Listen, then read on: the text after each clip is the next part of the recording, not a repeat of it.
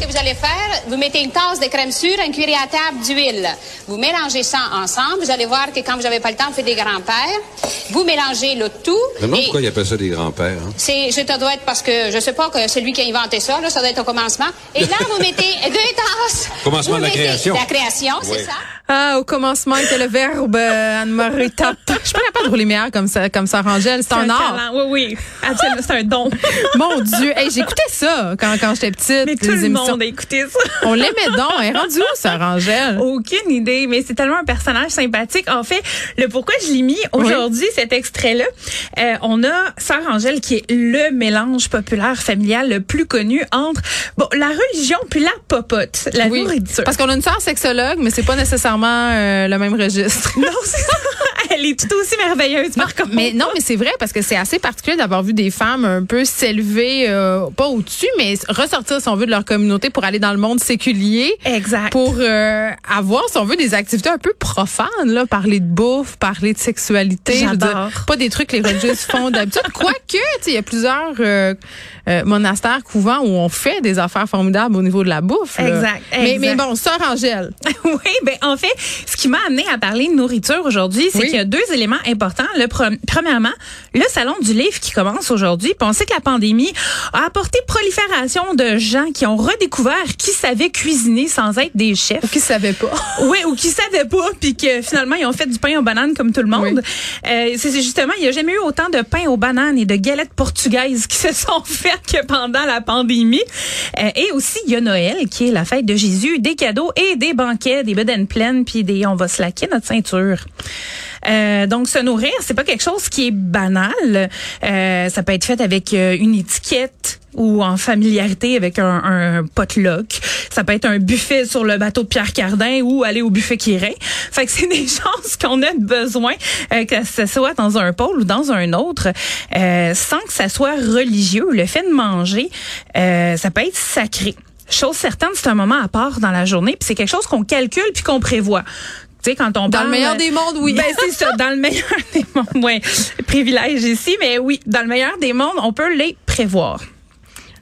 En fait, j'ai été euh, voir sur la page internet de Olivier Bauer, qui, qui est vraiment euh, euh, merveilleux dans ses approches et analyses, et il dit que l'on mange comme on croit. Donc, Eh, euh, mon Dieu, je dois croire fort. ben, moi, je crois beaucoup, je pense. Je pense que je suis très dévote et fervente.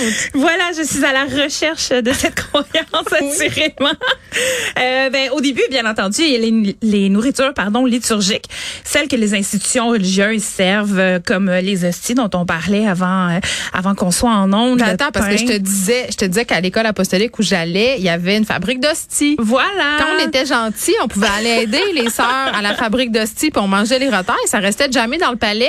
Mais moi, j'ai gardé un souvenir vivide de ces retailles d'hosties-là. J'adore les retailles d'hosties. On peut en manger euh, parce que c'est Mais en vente encore. dans le commerce. Ben oui, il y en mais vendent encore. c'est dégueulasse, c'est de la farine puis de l'eau là. Mais il y a comme de quoi, de je sais pas, de sacré peut-être, je, je sais pas. Moi j'aimais ça aller communier à l'église, je me Ben, sentais ça spéciale. Oui, ça crounchait. J'aurais peut-être dû développer une recette avec des retailles d'esti euh, dans mon livre comme un hommage à la culture québécoise.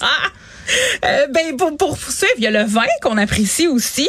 Euh, il y a Mhm. Le le, vin de messe? raisin, le, le vin de messe ou tu sais bon. T'as-tu déjà goûté à du vin de messe? Ouais, c'est pas, pas tant, très bon, hein? ben, Il y en a qui sont un peu plus euh, généreux sur le budget qu'ils mettent sur le vin, Ouais. qui font des importations Ça goûte privées. comme le vieux Zarfan des neiges. là. Mon Dieu, j'ai Ouais. juste les annonces de Caballero de chill dans la tête là. Euh, oui, ensuite il y a les nourritures sociales, euh, celles qui mangent bon euh, après le culte. C'est surtout dans les églises protestantes maintenant là. Mais bon après le culte, il y a un petit café, il y a des biscuits qu'une petite madame a fait, des muffins, des choses comme ça qui permettent justement de partager un moment ensemble.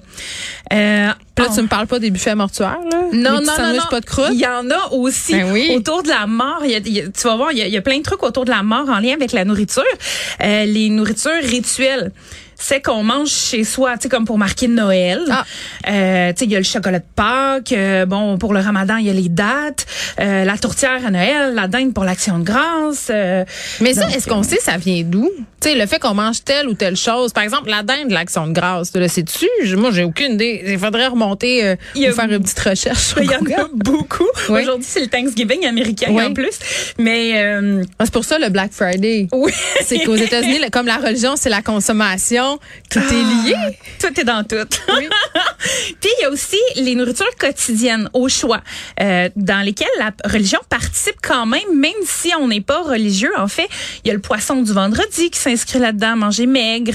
Ça, ça me Euh, fait rire. Il y a bien des gens qui disent que les Québécois se sont habitués à manger du poisson à cause de ça, à cause du vendredi. Puis mon chum me racontait, il disait, moi, mon père aimait pas le poisson, fait que on, on faisait pas ça. Mais tu sais, il y a beaucoup de monde qui faisait Ouais. cuire des bâtonnets de poisson. tu sais, ils se donnaient pas à peine. C'était genre le bâtonnet d'eyeliner. C'était pas mal. Ça venait, ça venait de finir. Puis il y en a qui vont euh, juste s'abstenir totalement, puis définitivement de certains aliments comme dans le judaïsme, l'islam. Ouais. D'autres vont euh, manger, bon, euh, certains aliments, on ne pas les manger en fonction des jours de la semaine ou des périodes de l'année, comme dans le catholicisme ou l'orthodoxie. Euh, Il y en a d'autres encore, comme dans le protestantisme, qui vont euh, revendiquer le fait d'avoir le droit de manger tout ce qu'ils veulent. Euh, mais bon...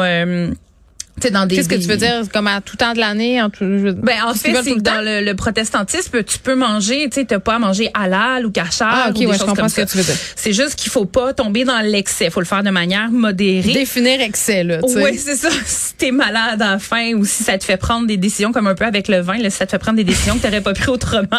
Oui. Donc, euh, parlant de protestants et catholiques, il y en a un qui prône le fait de manger toute l'année, mais modérément, le protestantisme. Et il y a aussi le euh, catholicisme qui prône un carême juste après le mardi gras puis avant les festivités de Pâques. C'est bon pour le foie, ça. Donc, euh, en fait, c'est des gros euh, up and down pour le foie. Puis en même temps, ça concorde avec le temps de l'année où la nourriture est moins facile à trouver. Jusqu'à Ah, regarde la donc comment Pâques. c'est bien fait. C'est-tu bien fait, le renouveau du printemps, la Pâque, tout est beau. Euh, un peu comme le ramadan aussi qui se termine par une grande fête de la nourriture. Ben, pas une fête de la nourriture, mais une grande fête où il y a de la nourriture. Donc, la, la religion, avec le temps, forcé certaines habitudes alimentaires qu'on continue d'avoir encore en même temps. Maintenant, même si on n'a plus, euh, même si on n'est plus empreint de religiosité dans ce qu'on fait, il reste du sacré dans notre alimentation. Ben, regarde comment au Québec, on est obsédé par la cuisine, là. Mais tellement! Non, mais c'est vrai, toutes les conversations importantes ont lieu dans une cuisine. On Ouais. est beaucoup sur le partage des repas, puis le moment du souper comme étant sacré. Tu sais comment c'est galvaudé de dire ça, mais tu sais à, combien de reprises t'as entendu des gens dire ah ben moi manger avec ceux que j'aime c'est vraiment euh, important, c'est un rituel. Puis je pense que euh, par rapport à Noël l'an passé, c'est ce qui nous a le plus manqué. Là, si tu me demandes ou si tu demandes aux gens ce qu'on aime le plus dans la période des fêtes, c'est manger en famille. Ben Souvent oui. ça ressort. Oui, c'est Donc, il y a quelque chose là, un temps en dehors du temps. Là. Ben exactement, c'est du sacré dans du profane. Puis je parlais de ça avec quelqu'un cette semaine, la différence entre quelque chose qui est religieux et quelque chose qui est sacré. Ben, quelque chose qui fait du sens. Ben c'est quelque chose justement qui fait du sens. Puis c'est important aussi que ça soit un temps à part. Donc euh, un moment C'est pour ça qu'on mange pas du cassoulet 28 fois par année. Non, c'est c'est ça. pas juste à cause qu'on mourrait tous d'une crise cardiaque. C'est aussi parce que si tu fais le party quatre fois semaine, ça vient moins le fun que le faire une fois. Oui, c'est ça. Faut que ça soit C'est- particulier. C'est pas là. spécial, c'est plus spécial. Exactement. C'est un temps vraiment à part. T'en as-tu, toi, des, euh, des trucs euh, de manger que tu fais sporadiquement puis qui ont une signification comme ça, puis tu te dis, bon, euh, là, c'est le temps de l'année où je prépare telle ou telle affaire? Ah ben c'est sûr qu'il y a les raclettes qui viennent quand l'automne arrive. Ah oui? Toi, c'est la raclette? pas 75. C'est vrai? Ah, c'est Achille, il dit oui, il dit soirée, oui, euh, raclette. Ben oui. Donc ouais, les raclettes euh, fondues, tout ça, tu sais, ça donne un, un moment qui est long parce que c'est long manger un repas de raclette. Oui. Donc tu es obligé de parler avec les gens. C'est pour ça que moi, j'ai inventé un concept qui s'appelle la fondue électorale, parce que c'est le seul repas que tu peux manger qui dure toute une soirée d'élection. Quoique, pendant les élections américaines, euh, il y a eu le déjeuner aussi Oui, c'est électoral. ça, tu manges tes restants. Ouais. Mais c'est intéressant, c'est vrai que c'est de la nourriture non pas rituelle, mais qui est très, très liée à des temps de l'année. Moi, je sais qu'à Noël, je fais des beignes. C'est impossible. faut que je fasse des beignes. Mes enfants attendent ça. Les beignes de ma mère, c'est important. Ma mère, c'était d'autres choses. Ma mère fait des gros, là, ça prend pas. C'est des- c'est délicieux. Non, mais on a tous Mais un les peu- tartelettes au beurre. Moi, ma mère a fait des tartelettes au beurre. Comme des Ça, natas? Il faut qu'elle les fasse. Euh, un peu. C'est vraiment tout petit, tout petit. Puis en tout cas, voilà. Mais avoue qu'il y a des skills autour de ces euh, Oui. recettes-là qui sont qui sont euh, ben, rituelles et spéciaux, des, des, des ingrédients qu'on mettrait pas ensemble d'habitude là, puis qu'on même qu'on jugerait là. Puis là, c'est sûr qu'il y a des gens qui vont se reconnaître à la maison.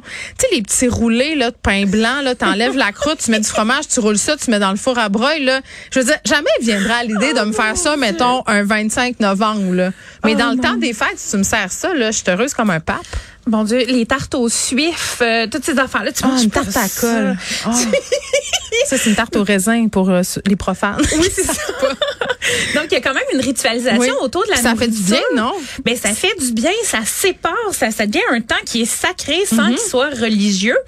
Euh, en fait, on parle souvent dans l'histoire de moments sacrés comme ça où on a des repas importants. Ben, le dernier repas de Jesus. Ben, il y a Jésus. Oui. Euh, en fait, il y a aussi euh, le banquet de Platon. C'est Le vrai. dernier repas de Jésus qu'on célèbre dimanche après dimanche depuis euh, au-dessus de 2000 ans, euh, l'Eucharistie, la Sainte Sainte, la communion, toutes ces choses-là.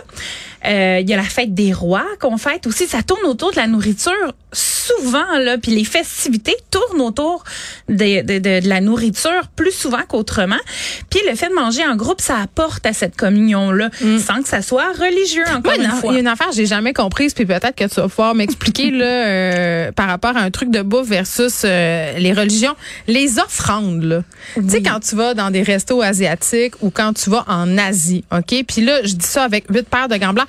Moi, ça me traumatisait de voir toute cette bouffe là gaspillée alors qu'il y avait du monde qui quêtait à côté puis qui crevait de faim. C'est moi qui comprends rien là comme femme occidentale blanche sûrement là, mais il y, a- il y a comme quelque chose qui fait pas de sens là-dedans. Un, pourquoi on donne des offrandes de, de vraie bouffe à des divinités? Ben, en fait, c'est que la nourriture est très importante parce qu'elle permet de vivre, pas juste de survivre. OK. Elle permet de vivre et cette nourriture-là n'est jamais perdue. Là, c'est souvent le, le- le- la personne qui s'occupe du temple. OK, fait ou qu'elle qui- n'est pas là à se consomptionner là, pendant Non, que les gens ça. quêtent à côté. là. Souvent, les gens n'ont pas d'argent pour s'occuper du temple ou quoi que ce soit. Fait qu'ils se font donner ça. Oui, en fait, ça revient à eux parce qu'ils sont les serviteurs de cette divinité-là. OK, ou, euh, OK, OK. Donc, euh, oui, oui, ça arrive Parce que moi, on voyait ça, puis on était comme, oh my God, tu sais, c'est quand même. euh, C'est pas perdu, ça sera pas Bon, jeté. tu vois, j'étais conne, je savais pas. OK, poursuis, poursuis. on va se coucher être moi conne. niaiseuse. Donc, on le trouve aussi, euh, la nourriture importante dans le dernier repas de Bouddha. Puis c'est tellement important, ce repas-là, qu'il y a des mini-guerres qui se font au sein Ah, pour du vrai? Ben, tu sais, idéologique parce que euh, il y a comme un mystère autour de ce repas-là parce qu'il reste soi-disant manger du porc, ce qui remettrait toute la notion de végétarisme euh, euh, dans le bouddhisme En en, question, question. oui. là. Donc, euh, donc voilà. Donc euh, justement, ben vois-tu, c'est là que je voulais te parler de la nourriture sacri- sacrificielle. Tu sais qu'on on donne à des idoles. Euh, Ouais. Il y a l'agneau sacrifié sur l'autel Ah aussi. oui, non, mais toutes ces histoires-là de sang qui coule, là. Ouais. donc, mais il y a tout ça qui existe dans le, le monde religieux. Donc, euh, bien sûr, cette nourriture-là est toujours utilisée par la suite à, à Oui. d'autres fins. Moi, j'avais euh, une personne dans mon entourage qui faisait la fête du mouton, là. Oui, C'était oui, oui. euh, à la fin de l'été, là. Puis elle me rapportait des petits plats, puis il mangeait tout, tout, tout. Dans le tout, bout de. Rougemont, ça, je pense. Hein? Ouais, Ouais. et vraiment, j'insiste pour dire qu'il mangeait tout, tout, tout, tout, tout, tout. Oui, oui. Puis j'ai goûté à tout, tout, tout, tout, tout. mais c'est important, la curiosité. Oui. Je sais pas si j'aurais le courage de... tit, tit, tit. Ouais, ben. Mais euh, voilà. Une très bonne amie. je vais pas là pour l'insulter. Mais je suis très curieuse à, à ce niveau-là. Donc, nourriture euh, sacrificielle? Ben oui, c'est ça. Fait en fait, la nourriture se retrouve dans plusieurs étapes de la vie. On baptise euh, les enfants. Ben ah ben il y a un banquet après. Ça fait toujours partie d'une espèce de communion qu'on a avec les gens qui nous sont proches. Bien Oui. sûr, quand on, on, on a le, le- le privilège de pouvoir avoir euh, de la nourriture aussi euh, sûr. fréquemment et en abondance, Oui. là, parce que je peux pas, euh, on peut pas parler pour tout le monde. Mais tu sais, euh, toi, moi, plusieurs gens autour de nous, on est, on peut bénéficier de ça. Puis euh, justement, la nourriture est au centre de conversation. On fait des repas d'affaires, on fait des, tu sais, c'est des trucs vraiment particuliers.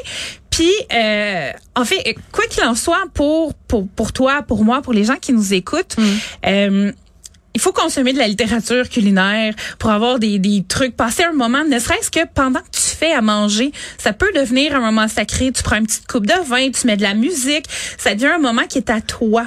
Fait que ça devient le fun. Hey, ça pogne euh, ton sujet, Gab. J'ai deux Ah ouais? auditeurs qui m'écrivent euh, pour me parler de leur rituel de bouffe. Euh, On me dit dans le temps des fêtes, sucre à crème, carré aux dates. Ben Il y a un oui. auditeur qui me dit, Steve, il me dit, le vendredi saint, chez nous, on mangeait pas de viande. À minuit, on se commandait de la pizza. Wow! C'est comme Moi, je note juste le fait que t'es capable d'attendre jusqu'à minuit pour manger.